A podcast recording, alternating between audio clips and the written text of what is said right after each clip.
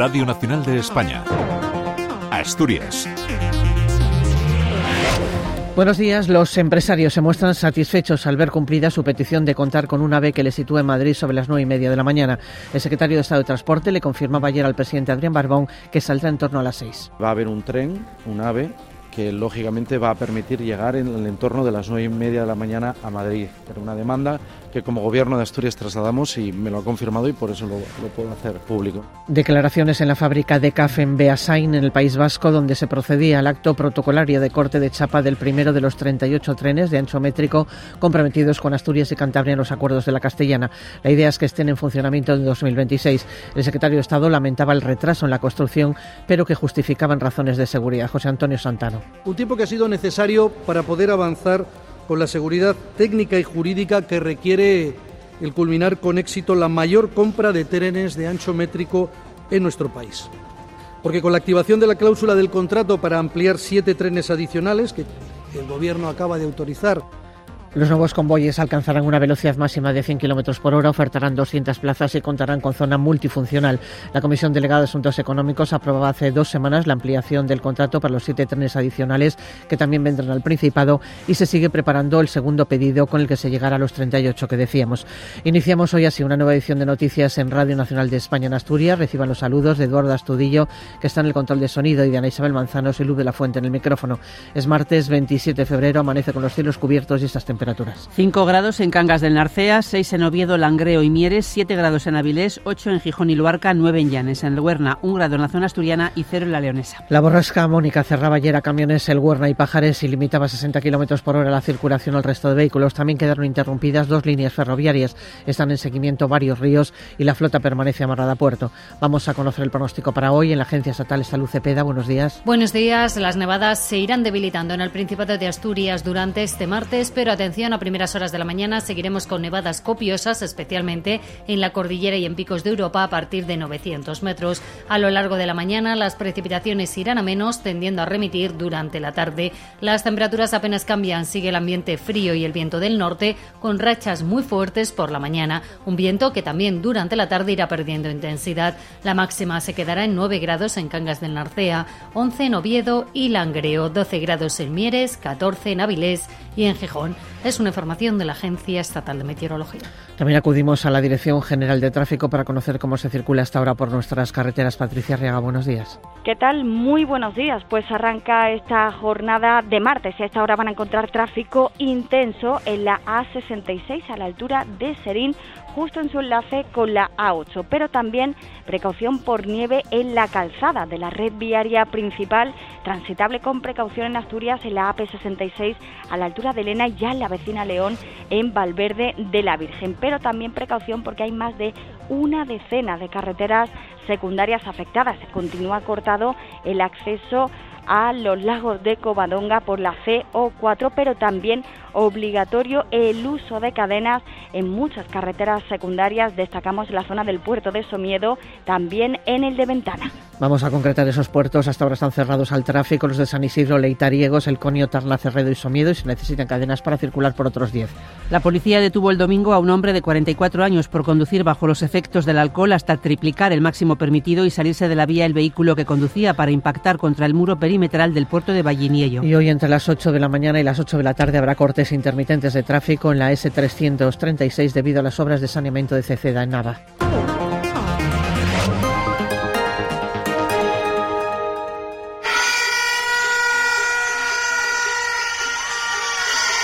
Aprovechando la reunión del Consejo de Ministros de Agricultura de la Unión Europea, los sindicatos agrarios mayoritarios se movilizaban ayer en Madrid para reclamar que se rebaje la burocracia y la adaptación de la política agraria común al territorio. Acudieron agricultores y ganaderos de nuestra comunidad y junto a ellos los pescadores que comparten problemas, todos amparados bajo la misma pancarta en la que se podía leer el campo exige apoyo, respeto y reconocimiento. Bruselas reconoce la difícil situación del sector y relajará la exigencia ambiental, además de abrirse a prorrogar ayudas e incentivar las prácticas verdes en en vez de hacerlas obligatorias. Los precios industriales bajaron en enero un 6% interanual, el cuarto mayor descenso entre las comunidades autónomas. Los precios acumulan 14 meses consecutivos a la baja tras las fuertes subidas registradas en 2022 por el encarecimiento de la energía. El mayor retroceso correspondió a los bienes intermedios. El CEO de Aritium Technologies ha manifestado a Radio Nacional que estar en Mobile Congress de Barcelona supone trabajo para todo el año. Es una de las 12 empresas asturianas presentes en la cita. Se ubica en el Centro Municipal de Empresas de la Cardosa, en Grado, y se dedican a optimizar procesos sanitarios en el ámbito de los hospitales inteligentes, con propuestas basadas en la inteligencia artificial y el Internet de las cosas. Ángel Colau ha indicado que entre los objetivos a corto plazo está entrar en el mercado africano. Se aprecia cada vez más contactos y presencia de empresas de África. Por ejemplo, nosotros este año tenemos una cita agendada con una empresa de Nigeria para, pues, eh, que bueno, opera desde Nigeria para varios países en la zona de África. Delegados sindicales y trabajadores de la multinacional informática de XC Technologies se manifestaban ayer en Avilés, denuncian la pérdida de poder adquisitivo. De hasta un 17% del salario en los últimos tres años debido a la inflación. Bea Menéndez es la delegada de comisiones obreras en la planta que la firma tiene en el PEPA. Estamos a la espera de que tenga lugar una reunión con la empresa, ya que aún no ha presentado sus propuestas, por lo que la concentración de hoy se ha limitado solo a los delegados. Pero si persiste sin poner propuestas plausibles encima de la mesa, nos vamos a ver obligados a continuar e intensificar estas protestas. No va a ser aceptable que esas mejoras sean a base de méritos adjudicados a una minoría de personas a dedo.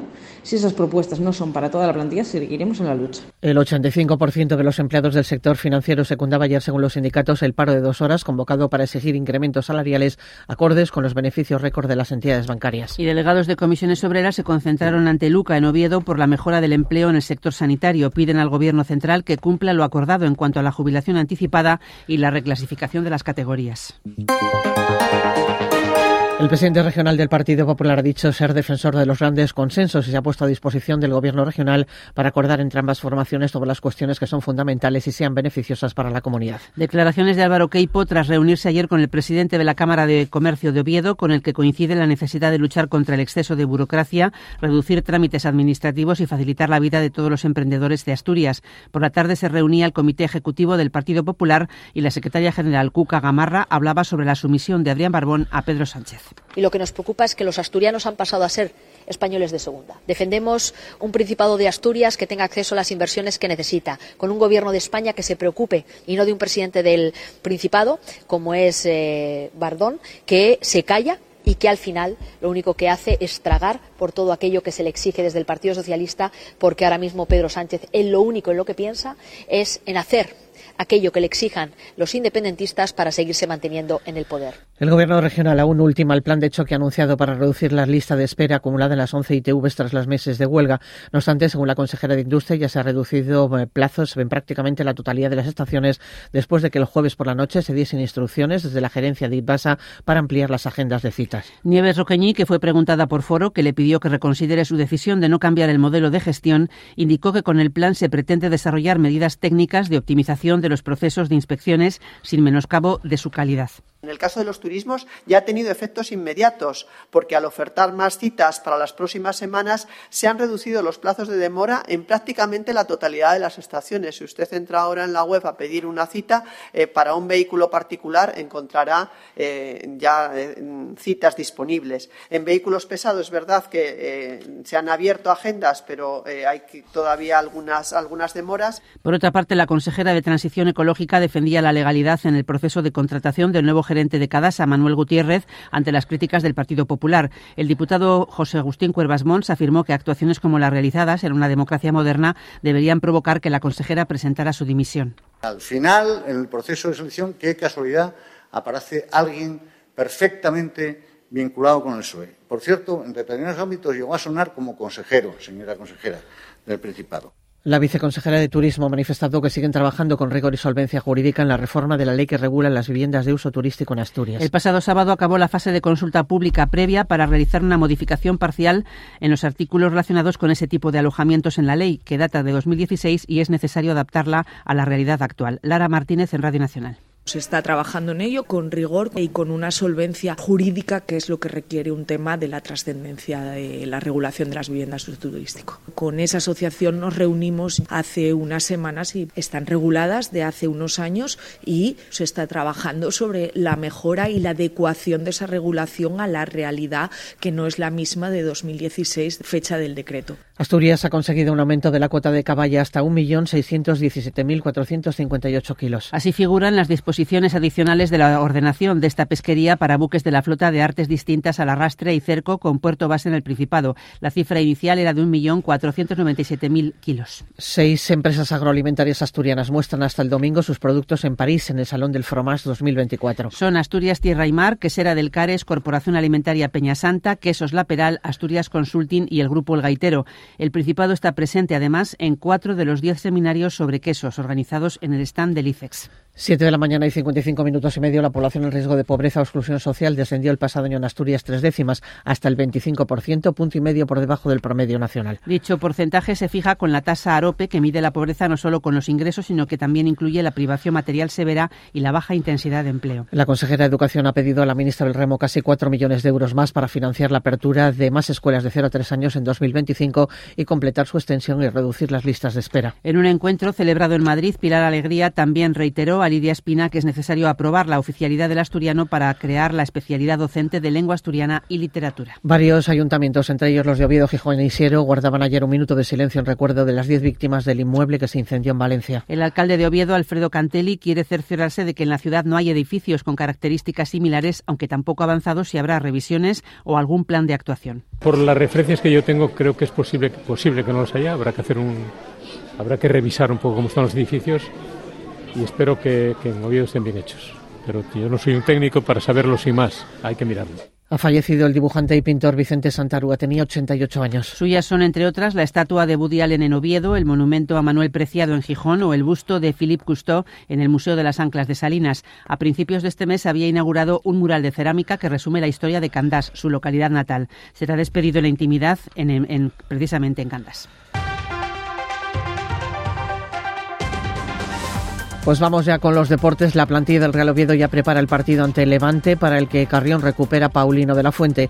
Ayer Alex Millán, que regresó la pasada jornada tras la lesión, ha dicho que fue frustrante la última derrota, pero que se puede revertir consiguiendo los tres puntos el sábado. Al final jodidos, ¿no? Te vas, te vas de allí jodidos porque las cosas no salieron y, bueno, eh, al final eh, pienso que son tres puntos que que no salieron las cosas y que tenemos este sábado la oportunidad de dar la vuelta y estoy confiado de que el equipo lo va a hacer. La plantilla del Sporting no tiene descanso ya que recibirá el viernes al Albacete. Ayer hubo sesión de recuperación para los que jugaron más minutos en Burgos y más intensa para el resto, en la que hubo una notable presencia de jugadores del filial e incluso dos juveniles. Ramírez no recupera ningún lesionado para la cita. El Alimerca Oviedo Baloncesto ha anunciado la incorporación de Hugo López, de 20 años y 2,08 de estatura. Llega cedido por el Estudiantes hasta final de temporada. Recepción ayer por la tarde de la alcaldesa de Gijón a las jugadoras y cuerpo técnico del telecable de hockey sobre patines tras la conquista de la Copa Intercontinental en Argentina. Accedieron al consistorio bajo un arco de sticks y a los sones de We Are the Champions y se fueron con la promesa de que este año se afrontarán las, de las obras de cambio de la cubierta y el recrecido de las gradas de Mata Jove. Carmen Morillón. Siempre va a ser pocas las veces que os demos las gracias. Es un agradecimiento infinito, no por triunfar, que lo hacéis y lo hacéis bien, sino porque sois tan generosas y tenéis esa humildad que permite que cada triunfo, según llega a Gijón, bueno, ya desde donde estéis, hacéis que la ciudad lo sienta como de ella. Esta tarde tienen cita con el presidente Adrián Barbón. OTEA, la patronal de hostelería, lamenta que el Ayuntamiento de Gijón haya rechazado firmar el documento de la FIFA para formalizar la candidatura del Molinón como sede mundialista, ya que supondrían, dicen, una palanca dinamizadora sin precedentes para el sector turístico y también para Asturias. Con la llegada de la nieve está previsto que abran hoy las estaciones de Fuentes de Invierno y Valgrande Pajares. Y Juan Eles, jugador del Sporting, evoluciona favorablemente. Las pruebas médicas descartan más daños tras sufrir el pasado sábado un ictus. Hoy mismo podría comenzar ya la rehabilitación.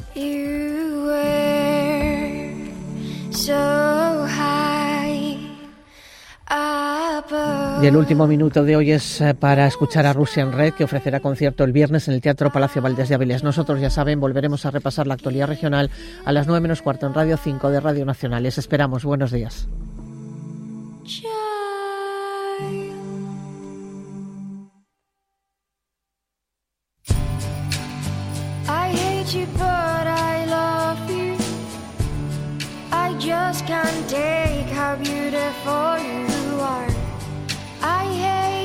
To say this, but my eyes go blind.